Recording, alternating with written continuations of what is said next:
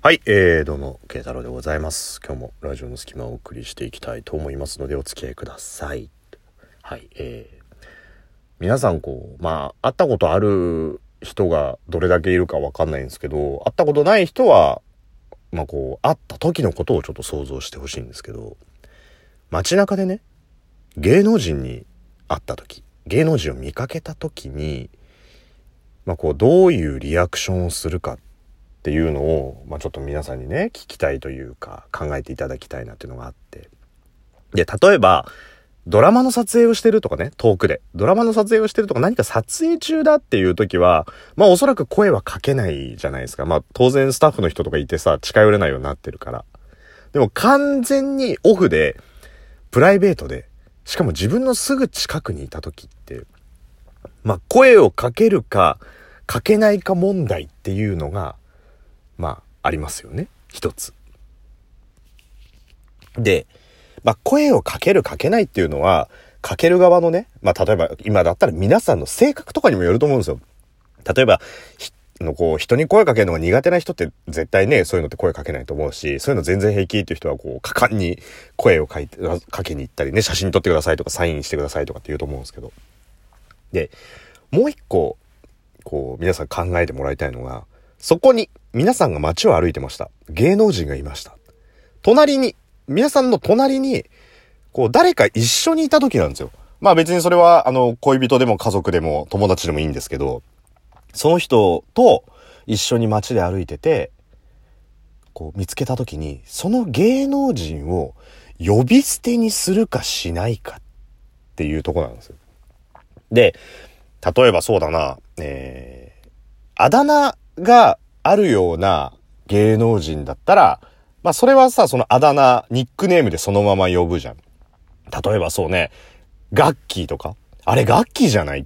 ていう風に、普通にこう、そのまま呼ぶでしょ。でも、まあそうね、同じように女優さんとかだと、石原さとみとかが、たまたまオフでいましたと言った時に、こう、ねえねえねえねえ、あれ千原さとみさんじゃない？ってなる人より、ねえねえねえねえねえ、あれ絶対石原さとみだよね。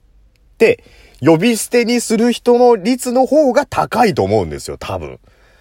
皆さんの中にもほとんど、こう、あ、あれ石原さとみだよね。っていうトークをする人。まあ、あの、これはもちろん、あれですよ。声をかける前提ね。いや、あの、私芸能人とか見ても全然そういうのなんとも思わないんでっていう人はちょっと置いといたんですけど、声、何かしら芸能人を見つけたことに対してリアクションを取る人だったら、まあ、呼び捨てにするわけじゃない。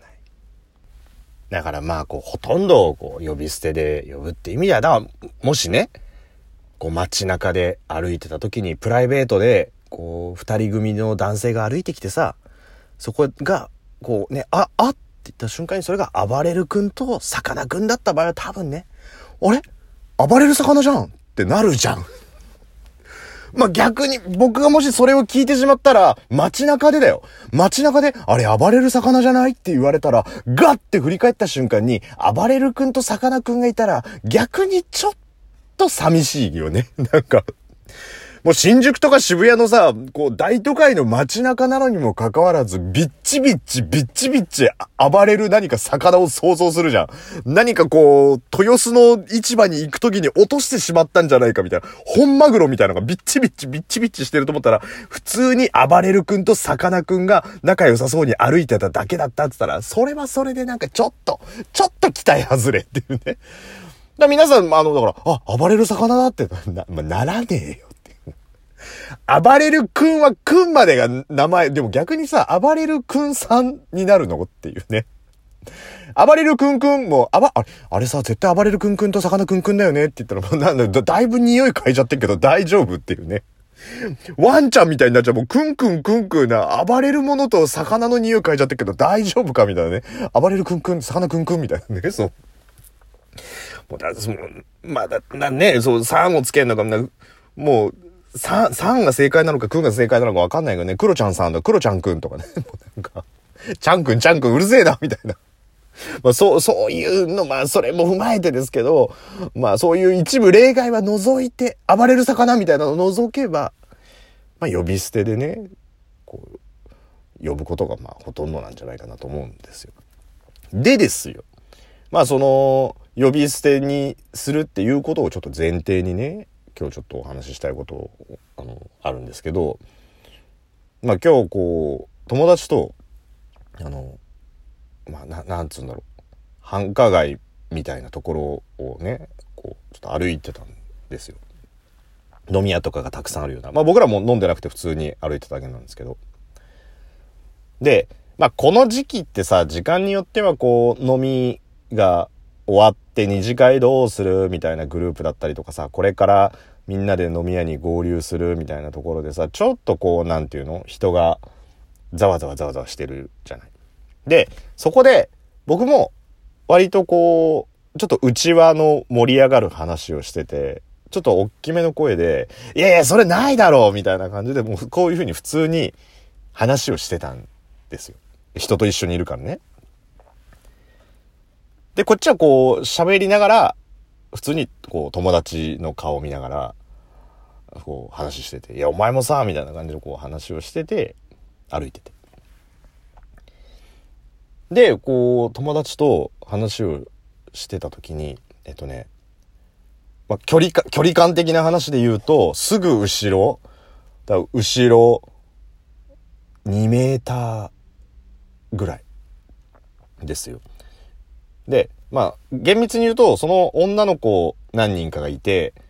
その子を僕らがこう、抜いた感じになるんですよ。喋りながら、横をね。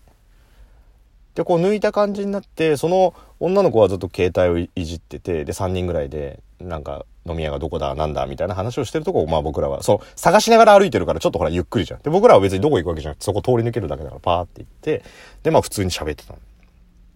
で、そしたら、あの、あ慶太郎って言われてえ？って思うじゃん。ま、まずよ。まず、僕の容姿を見たことある人は、まあね、過去にこうコラボとかで一緒にお話しさせていただいた人は別として、ほとんどの人が声しか聞いたことないわけじゃん。でも僕声発して歩いてるからさ、その唯一のキーワードの声って拾えるわけじゃん。しかもちょっと盛り上がってたから、ちょっとバカ話しながら歩いてたりとかしてたから、普通にボソボソって、ああ、そうなんだっていう感じじゃなくて、うわ、マジかみたいなそういう話をしてたから。で、通り過ぎた時に、あ、慶太郎って言われて、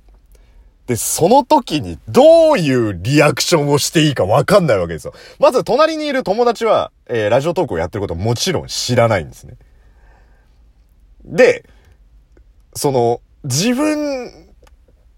振り返るの？振り返らないの？みたいな、その、いろいろあるじゃん。聞き、聞こえてなかったふりもできる。でも聞こえてなかったふりもできるけど、2メーター後ろぐらいで慶太郎って言われたら振り向かないのも感じ悪いとかさ。でも、なんか友達、なんか横で言ってんだけど、もう全然もう耳に入ってこないのよ。で、仮によ、あ、慶太郎って言って、こう、パッて振り向いて、あ、いつもラジオの隙間、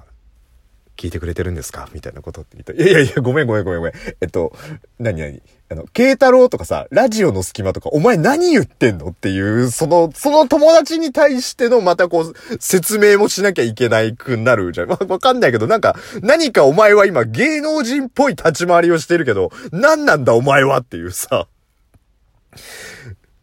で、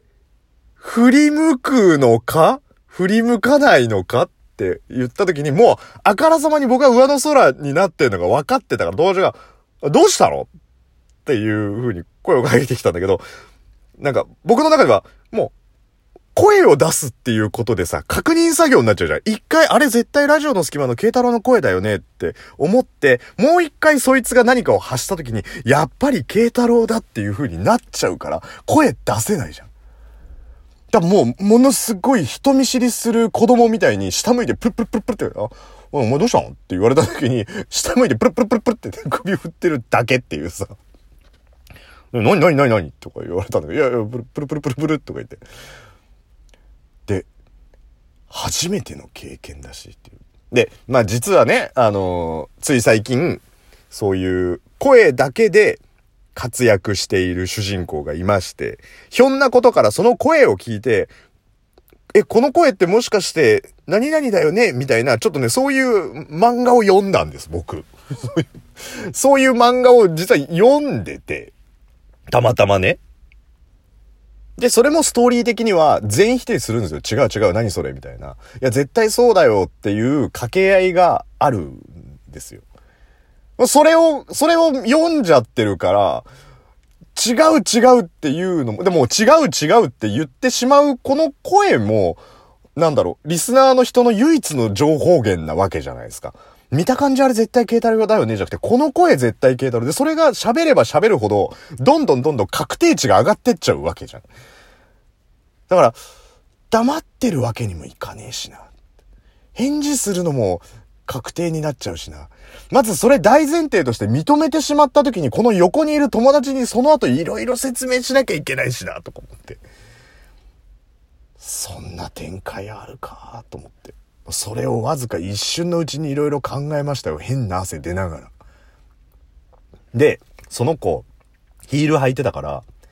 足音が、カッカッカッカってこう近づいてくるのが聞こえるわけですよ。2メーターぐらい後ろだから。どうしようと思って。もうしょうがないわ、これは。もう顔とかバレちゃうんだなと思って、あーと思ったら、あ、慶太郎って言ったら、飲み屋の前でさ、音楽聴いて立ってる男がいて。で、その男が見つけてイヤホン耳外してさ、つうかお前呼んどいて遅えよ、つって、ごめんごめん、じゃあ入ろうっつって、なんてことなくそのまま入ってったっていうね。漫画かよって思ったと同時に、一瞬でもドキドキしてしまった自分が恥ずかしいっていううぬぼれトーカーのお話でした。